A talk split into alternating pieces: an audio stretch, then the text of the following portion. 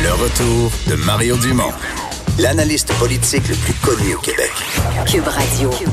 Autrement dit. Eh, on parle culture. Bonjour Anaïs. Eh, bonjour messieurs. Mais on parle culture et politique parce que tu t'es penché sur euh, ben, le, cas, de Guy- le cas de Guy Nantel, mais Ben oui. il n'est pas le premier humoriste. Non, il n'est pas le C'est premier. ça. Il ne- n'est sûrement pas le dernier non plus. Et je vous dirais un des classiques, c'est clairement Coluche, soit le comique Michel Gérard Joseph Colici, qui lui, le 30 octobre 1980, a annoncé se lancer en politique. Moi, son slogan, là, incroyable, c'était avant moi, la France était coupée en deux. Maintenant, elle sera pliée en quatre. C'est fort quand même comme slogan Oui. politique. Et lui, après cinq mois, finalement, il s'est retiré pour bon censure, pression politique. Donc, il a décidé finalement de se retirer. Là, je vais vous faire, je vais vous faire entendre un euh, de ses numéros sur la politique. C'est quand même particulier de dire ça. Et par la suite, officiellement, aller dans la course.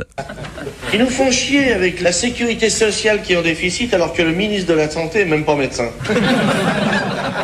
On est en mesure de se poser la question, y a-t-il une vie avant la mort? Les hommes politiques devraient s'inspirer aussi de ce proverbe port qui dit ne faites pas autrui ce que vous ne voudriez pas qu'on vous fasse.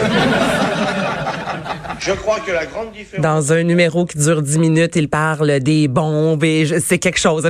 J'écoutais ça, je me disais, je sais même pas quel morceau, quel, quel moment je devrais Ouais. conserver Ouais. tellement. Mais lui, c'était plus, euh, c'était une candidature à la partie rhinocéros. C'était Oui, mais quand plus pour même. ridiculiser la politique que pour amener une contribution. Ah, mais quand même, il, il s'est retiré, là, c'est fou, là, tellement que la pression était là, mais il s'est présenté et avec euh, un slogan comme ça, ouais, c'est vrai que ça ressemble un peu au parti rhinocéros. Sinon, ben il y a le président de l'Ukraine, Vladimir Zelensky, qu'on connaît euh, C'est un humoriste, un comédien. Il a fait de la, de la comédie, il a fait du drame, il a fait du- Il a fait un peu de tout, je te dirais, mais c'est quand même un humoriste. là, puis C'est quand même incroyable Ouais, qu'il soit passé à 73,2% des voix, 41 ans le plus jeune. Et Mais oui, c'est drôle parce que dans la rencontre avec le président Trump, il me semble qu'il n'avait pas envie de rire.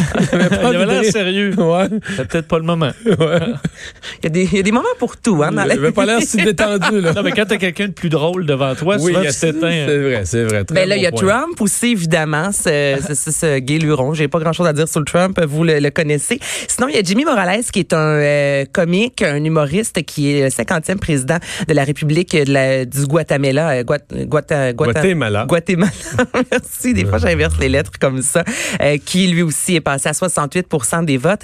Et il y a Cyril Hanouna, qui finalement est sorti disant qu'il n'allait pas se présenter en politique. Et là, présentement, en France, à plusieurs reprises, vous avez peut-être vu passer dans les derniers jours, allons-nous avoir une autre Coluche? Qui est cette personne? Et justement, lui, c'est un humoriste, euh, animateur sur un plateau. Encore il y a deux jours, les chroniqueurs étaient habillés euh, en cheval, en Donc, c'est vraiment très euh, flyé, je vous dirais, là, comme personnage. Et on avait peur d'avoir un autre humoriste qui essaie de se présenter en politique. Alors, c'est le lien avec euh, Coluche. Donc, il y en a eu quand même plusieurs. Année, c'est un band favori des Québécois dans les années, euh, ben, je dirais, fin 90, début Ben, 2000, surtout. 98, je te dirais que 98, c'est la- là que ça a commencé. Bon, ben, avec ça, évidemment, la chicane. La chicane. Est de retour. La chicane est de retour. Donc, l'été passé, il y a eu plusieurs spectacles. Et là, la chicane euh, a fait, ben mon Dieu, nos fans nous inspirent. On a envie de revenir. Ça fait 15 ans qu'on n'a pas eu de nouveau matériel. Eh bien là, attendez jusqu'au printemps, au mois de septembre prochain, à l'automne, plutôt, euh, non, printemps. Hey, je suis perdue aujourd'hui. Moi, je pense que c'est la neige qui fait ça. Ouais. Donc, au printemps, Dis-nous voilà. le mois, puis on va te dire si c'est le printemps ou l'automne. Le printemps. C'est quel mois? Dis-nous le mois, on va te Mais je, c'est le printemps. Ah oui. c'est le Ah ouais, printemps, je vous le confirme. oui, oui. Donc, ils seront de retour avec Quand ça va bien. Comme ma chronique. Donc, euh, quand ça va bien, du nouveau euh, matériel. Je rappelle qu'en 2017, on a eu un spécial, un best-of, donc les meilleures chansons de, de la chicane. Vous pourrez les voir sur scène prochainement et entendre des nouvelles Mais ils chansons. vont plus chanter d'un bar, là, parce qu'ils ont regretté ça. Ben, sans doute qu'on va les voir d'un bar. Ça, c'est un band de bar. Ils sont restés accrochés. Ouais. Ben, On aurait certainement pas dû aller. Allez. Tu l'as même pas pogné. C'est pas ta journée, Anaïs. j'ai chaud. Il y a des. Est-ce que quelqu'un a des débarbouillettes d'eau froide? Une légende. Ouais, l'acteur Hey, Rick, même pas pogné. l'acteur Rick Moranis est de retour. Ben oui. Puis là, si vous vous posez la question, comme Mario, quand je suis entrée en studio, c'est qui? C'est celui qui a joué dans Chéri, j'ai réduit les enfants, le- le- les petits euh, géants, un film de football, Ben oui. les pierres à feu. Je veux dire, pendant des années, on l'a vu partout. Et lui, en 1997, a décidé de prendre sa retraite, de rester à la maison avec sa famille, avec ses enfants et de de temps en temps, il allait faire quelques voix pour des films d'animation. Et là, ben, c'est un grand retour pour Chérie, j'ai réduit les enfants. Il y avait eu d'autres films par la suite. Chérie, j'ai grossi le Ah oui, mais bébé. C'était bon dans la, à Las Vegas, là. Ah, c'est un classique. Ben, c'est un cla- Mais le premier. Mais c'est logique, là, ils ont grandi, il faut que tu réduises un autre coup. Ben là, c'est ça qui Oui. se passe. Donc, il sera de retour et son fils, Josh Gad, que vous avez pu voir dans La Belle et la Bête ou encore Le Crime de l'Orient Express, euh, va être celui qui réduit les enfants. Donc, euh, ce sera euh, les, les, les, les petits-enfants, dans le fond, qui, vont, qui seront euh, réduits. Et euh, c'est un beau retour pour lui avec Jo- euh, Joe Johnston, qui a réalisé le premier, en fait. Donc, à chaque film, c'est un nouveau réalisateur. Donc, on a fait appel à celui qui a réalisé Fait qu'il y a des remakes. succès. Il y a des remakes. C'est un remake, c'est un remake générationnel. C'est qu'on refait l'histoire, mais on Ouais. saute une génération. Oui, mais en même temps, on ramène les mêmes acteurs, on ramène au moins les, le, le même réalisateur. Donc ça, je trouve ça plus intéressant qu'un, je sais que je l'ai même pas, c'est pas encore sorti, maman, maman j'ai raté l'avion, où on change le synopsis de A à Z, Ouais. on change les acteurs et on essaie de nous faire à croire que c'est la même chose. Là, au moins, on est dans la même. Parce qu'ils vont refaire tous les Charlots. Les- Toutes les refaire chacun, non? Euh, non. C'est pas une bonne idée? Ben, je Tant qu'à tout refaire, là. Tant qu'à tout refaire. Bon.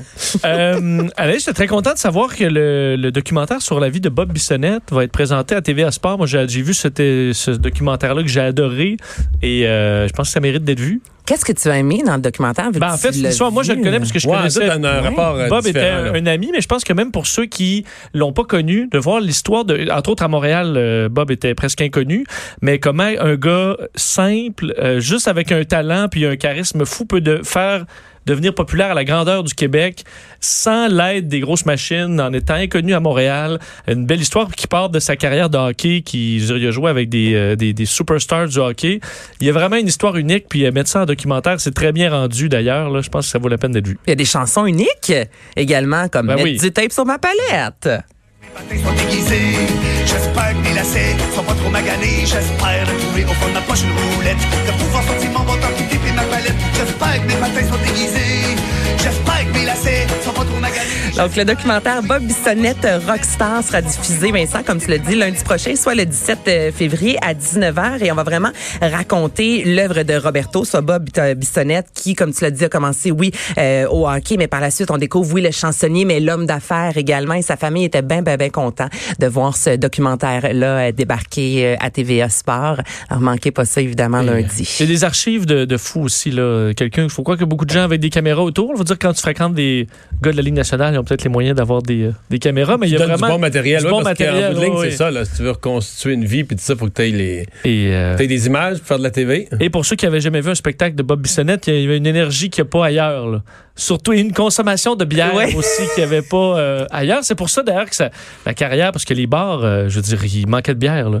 Ah oui, les bars le voulaient bar, faire venir Bob Bissonnette, coûtait là. cher à faire à amener Bob, mais je veux dire, tu vidais, tu vidais tout ce qu'il y avait. Et ça, pour un euh, tenancier de bar, c'est euh, c'est pratique. Mais c'est justement une des raisons pour laquelle les grandes crues au début étaient tant bouquées dans les salles parce que c'est celles qui vendent le plus de boissons et c'est sûr qu'en début carrière, lorsqu'elles étaient un peu moins connues, c'est sûr que c'est très euh, alléchant pour un diffuseur d'avoir des gens qui font vendre bien de la boisson parce qu'on sait que c'est des sous au final dans les poches.